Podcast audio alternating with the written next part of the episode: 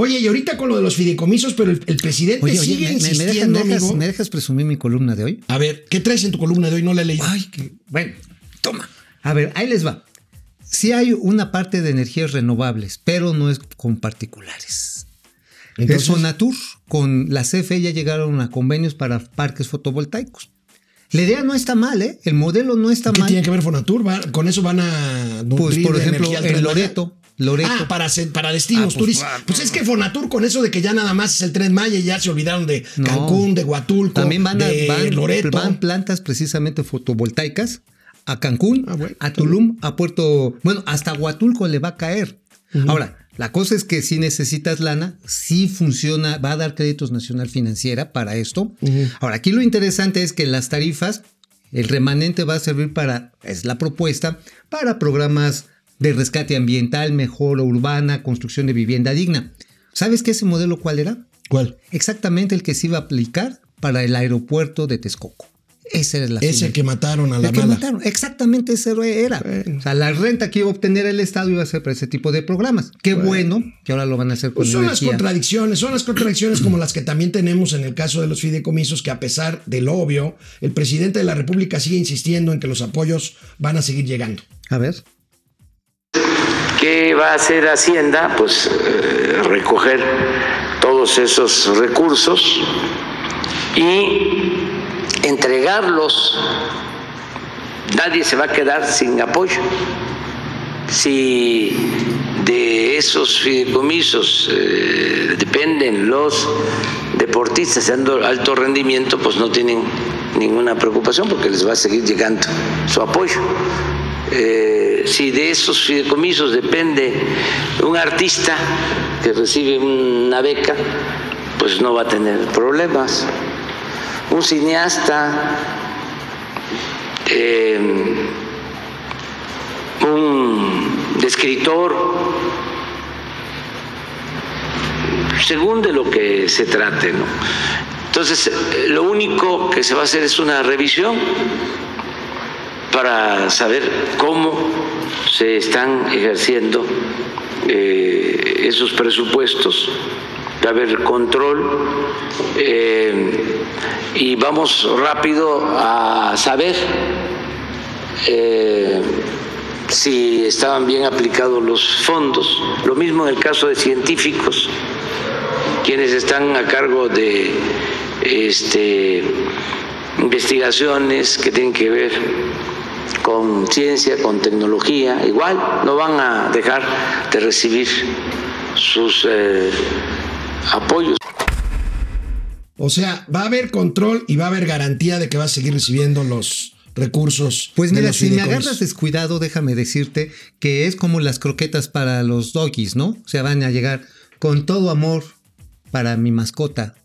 Te ama el presidente. Ah, bueno, el, No, pues es que sí, ahora sí. O sea, es el mismo dinero, pero va a llegar. Entonces, ¿dónde están los ahorros? No entiendo. No, ¿Dónde es- está que dicen que ese dinero se va a ir a la salud? No, pues, pues a la salud supongo que de las campañas electorales. Pues sí. Imagínate a Gael García así en posición genuflexica, diciendo, señor presidente, muchas gracias por a este Damián, a, ¿cómo se llama? El Damián Alcázar. Ajá, Alcázar que también. señor nunca presidente. fue a sesionar, él fue diputado constituyente y fue una y sola vez. Y nunca, bueno, fue una vez. Imagínate a Ana Guevara así echándole agüita santa a los corredores. ¿Qué dicen que Damián Alcázar no ha querido regresar una lana que le dio el Fidecine para hacer una de sus películas? No, me pues, acuerdo cuál. Ya haya Bueno. sido como haya sido. Bueno, amigo, hablando de ausencia de inversión, el INEGI reporta hoy inversión fija bruta. Vamos a ver esta pieza. Viene, viene. Esta pieza bien hechecita de, INEGI que explica mejor que Mauricio Flores el tema de la sí. inversión fija bruta.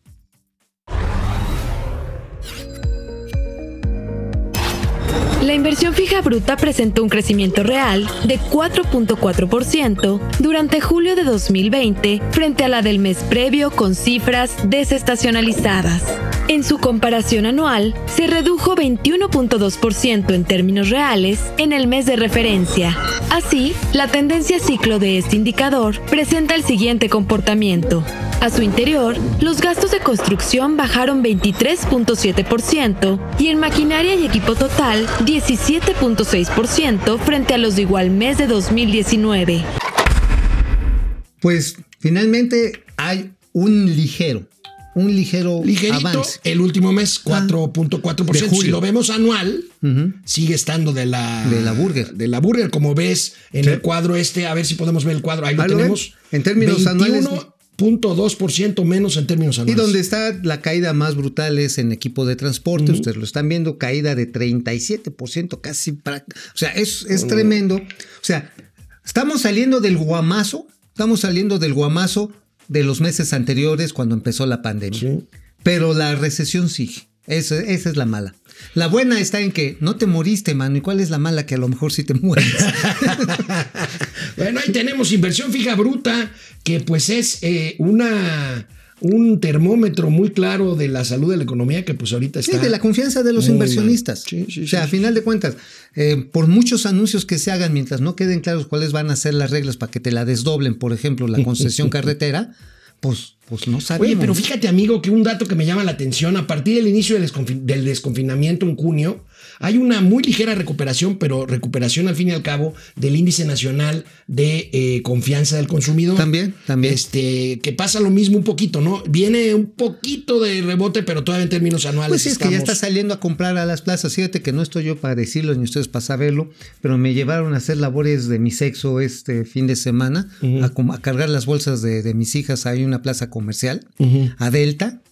Y aunque estaban controlando, el aforo controlado a 1800 gentes, no, no succión mi. O sea, qué cosa.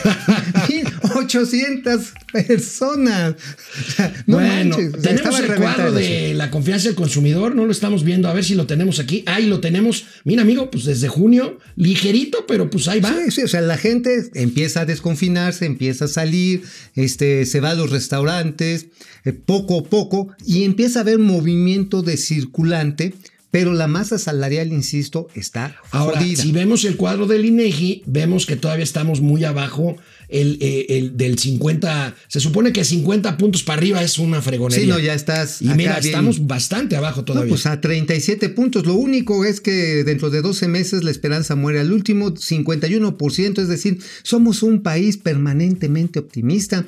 Y bueno, eso refleja también las cifras con las cuales la mayoría de las encuestas pues ven una ligera mejoría en la aprobación presidencial, en la popularidad de Andrés Manuel López Obrador. que ya van varias encuestas que lo. Pero, pero sí que lo empiezan a subir ligeramente. Tiene que ver con esta, decir, bueno, ya no nos morimos, sí vamos a mejorar. Bueno, canal 76 de Easy de lunes a viernes, 4 de la tarde en Spotify. Momento financiero, también YouTube, Facebook. Finanzas para que todo el mundo les entendamos.